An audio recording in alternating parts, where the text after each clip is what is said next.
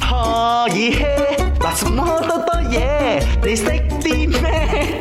咪你識啲咩啊？咁啊，法國麵包咧，點解會係長形嘅咧？啊有 A 啦，根據呢個巴黎鐵塔嘅形象咧，就啟發而成嘅。B 咧，因為唔夠時間整圓嘅，所以就整長嘅咯。C 咧又長又硬啊，所以可以做呢個街頭武器。咪你識啲咩啊？我係阿欣。啊，我覺得今日嘅答案係 B 啦。嗯，誒、嗯，因為我係有做麵包嘅，我覺得哦我麵包專業嘅好似如果做圓形嗰啲係咪？好似外用比較長嘅時間嚟烘皮啊，嗯，所以整瘦瘦長長應該係比較快熟啩。舊擺係咪又可以慳火爐咯，又可以慳時嗯間。哦，啊咁打仗我走佬嘅話都比較容易。比較快啲，係喎啊會快啲起起 起整好火個起火，麵包快啲快啲買買 買買買！咪你識啲乜嘢？我係 Amanda，我今日嘅答案會係同卡卡一樣係揀 C 嘅武嗯叻器女，因為 A 同埋 B 咧好明顯係壓力作噶啦， 所以 C 係俾個邏輯哇嘅打仗嘅時好候，了解個你啊麵包有硬啦嘛，可能你拎拎嗰把箭嘅時候唔小心拎個麵包嚟打個敵人係咪？誒打得死嘅喎，打得暈嘅喎， 原來 答案係 C 好笑 係，咦打得暈嘅喎，哎嗯哇，咁以後就咁啦，喐佢。 但係真相只有一個。係啦係啦，揀 C 啦揀 C 啦，啱啊沉 啊！啊！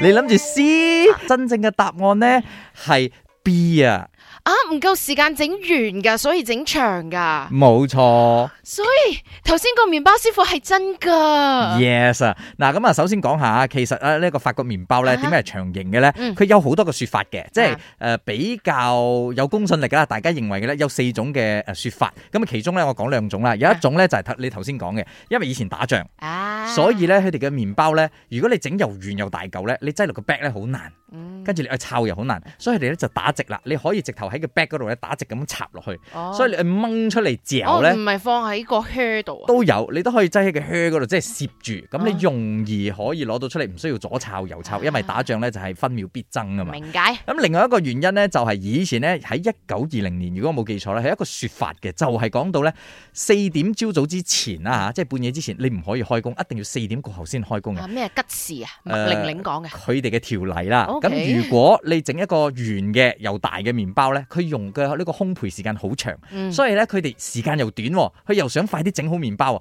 佢哋咧就拉長去，所以烘焙嘅時間咧就快好多啦。可以嘿，嗱什麼多多嘢，你識啲咩？咪你識啲咩啊？